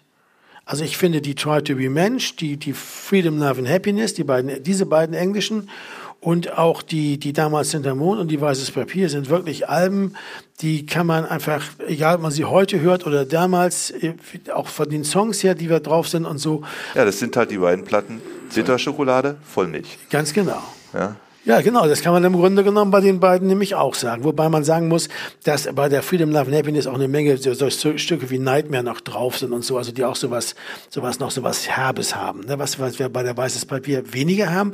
Aber stimmt, das ist im Grunde genommen die beiden, und hier hatten wir halt die weiße Schokolade. Mein Gott, ja, muss es auch geben. Man tut das Crunchy-Zeug rein, damit es einen Sinn ergibt, ne? Ja. und nennt es einfach Schokolade. Es gibt auch mit also Rosinen drin und so. Nein, aber was, was eigentlich, man kann es da auch sehr, ähm, sehr positiv sehen. In dem Sinne, als dass wir die Freiheit, die Zeit hatten und die äh, ökonomischen Möglichkeiten, diese Wege zu gehen. Ja. Also auch, was wir im Nachhinein, wo wir sagen, naja, das Irrweg oder, oder da musste man mal hingehen, um zu verstehen, was man, wer man eigentlich ist und was man eigentlich macht und was die eigenen Stärken sind. Probiert man mal was anderes, funktioniert nicht ganz so alles nochmal zurück, zwei Schritte zurück, nochmal gucken. Und äh, das ist eigentlich äh, letztendlich als Fazit, muss man sagen, noch eine tolle Sache, dass man als Band äh, in diesen ganzen Jahrzehnten diese Möglichkeiten hatten, immer wieder zu gucken, wo steht man eigentlich? Jetzt probieren wir mal das, hm, doch nicht ganz so, nee, das ist gut. Das machen wir jetzt nochmal in einer besseren Form, in einer noch besseren, hm, ah, okay, gut. Äh, ja, das, und das ist, ist äh, das ist ein, ich finde, das ist ein, äh, ein riesen Benefits eigentlich dieser Zeit. Ja, ja und, wir, und, und, und vielleicht auch, dass wir einfach den, den Erfolg, den wir plötzlich hatten, wir waren ja wirklich, also in der Weise ja wirklich nicht verwöhnt vorher, was Erfolg betrifft. Und plötzlich waren wir das so, ne? Dass wir diesen Erfolg genutzt haben, um mal so einen richtigen Bock zu schießen. Also auf eine Weise. Weißt du, was ich meine? Immer richtig so dahin zu gehen, wo es weh tut und dann auch da zu scheitern. Auf eine, wir sind ja wir gescheitert. Waren zu hassig, wir waren zu hassig. Ja, aber es ist nicht schlecht, dass man, dass man das gerade in einem Moment getan hat, wo man sehr populär war. Weil da mhm. bringt das die Band nicht um. Stell dir ja, vor, ne? du machst das irgendwann, ja, wo es eh nicht läuft und dann sagen die, oh, abgeschrieben. Ne? Ja, und dann ist es auch eine, ist ja auch eine schnelle Erkenntnis. Innerhalb von einem Jahr, von dem einen zum anderen, sagt man, hm, okay, ne? also besser als jetzt, ja, nochmal eine ganz gute wie die weißes Papier und dann nicht mehr eine ganz so gute und dann dann fadet es so aus und dann am Schluss ist nur nichts, sondern man hat die Möglichkeit im Grunde genommen durch diese Form äh, immer wieder ähm, äh, auf das gestoßen zu werden, was die Band eigentlich ausmacht. Eine reinigende Wirkung, ja, ja, weil man dann nachher wirklich wieder von vorne angefangen hat, auf eine ganz seltsame Weise. Also das soll jetzt auch nur ein Teaser sein für die nächste Folge, das wäre dann Folge 9. Das war Folge, Podcast Folge 8. Hat da, Richie, Entschuldigung, hast du, willst du noch was sagen? Äh, wo wir nicht drauf eingegangen sind, das war die doch sehr interessante Fotosession in der Türkei. ja, in Istanbul, in Istanbul. Benno Krehan, geiler ja. Fotograf, ganz stark. Da kann man eigentlich nur sagen, so viel Raki habe ich nie wieder davor und auch danach nie wieder in meinem Leben getrunken. Auch und das so. ist dann auch echt gut. Und äh, manchen Fotos sieht man es vielleicht auch an. Das ist, alles aber, das ist aber auch nicht zum Rauchen dabei, oder? Doch, Richard ja, hat okay. was mit reingeschmuggelt. Ich in die Türkei was reingeschmuggelt. Oh also Gott. hallo, geht's noch? Da wurden die Hotelzimmer richtig dicht gemacht mit Handtüchern, alle Türen ja, und so weiter, alles auf, weil wir wirklich Angst hatten, wir landen Okay, nach diesem, nachdem wir das jetzt hier öffentlich so schön erzählt haben, brauchen wir demnächst in die Türkei nicht mehr zu fahren. Das gibt nur schlimme Durchsuchungen. Aber, aber was, äh, was der Witz, der, der Grund war nämlich der, er wollte eigentlich bloß ein Foto von uns im türkischen Bad machen, mit so Handtüchern um, irgendwie so in so einem türkischen Bad sitzen. Und es gab ein türkisches Bad in Neukölln. in Neukölln. Und die wollten so viel Geld für eine Fotosession da drin, die wollten irgendwie, was ich, 10.000 Mark. Da hat er gesagt, für das Geld können wir auch nach Istanbul fliegen. Da gibt es genug türkische Bäder. Und so war es auch. Und so war's auch. Das war ein sehr interessanter Besuch, muss man ja. sagen. Ich ja. weiß noch, ein Aspekt war, äh, dass man Winter, dachte, ne? Februar, ja, dass man Ramadan. dachte, Türkei, es muss doch warm sein. Mittelmeer, ja, Licht. Minus 10 Grad, alles voller Schnee. Und dann kam der Schnee schon. ja, also, äh, aber das war schon, das war noch so eine Zeit, wo eine Plattenfirma sagte, natürlich, Türkei kein Problem. Ja, wenn das, wenn, also, ja, das, das Gute war ja folgendes, folgendes. Sie hatten ein Budget. Und das wurde dann. Sie hatten ein Budget für Fotos und solange man da drin blieb, war das auch so. Und das ist, das ist ja, was wir später auch immer festgelegt haben. Es gibt so ein Marketingbudget, es gibt ein Plattenaufnahmebudget. Äh, und wir waren gerade auch ein bisschen die Darlings, weil wir ja durch die, durch die weißes Papier auch wirklich mal jetzt einen Riesensprung nach vorne gemacht hatten. Da waren plötzlich alle Türen weit offen, muss man sagen. Und das, äh, das haben wir natürlich auch, haben wir eigentlich mit dieser Platte dann auch weitlich ausgenutzt. Hm. Ja, gut. Okay, dann, wenn das, das soweit war, dann würde ich sagen, auf Wiedersehen. Auf Wiedersehen, ja? bis zum nächsten Mal. Tschüss. Jo. Achtung, Achtung, hier ein Element of Crime Verbraucherhinweis. Auch zu dieser Podcast-Folge gibt es eine passende Playlist. Den Link dazu findet ihr in den Show Notes.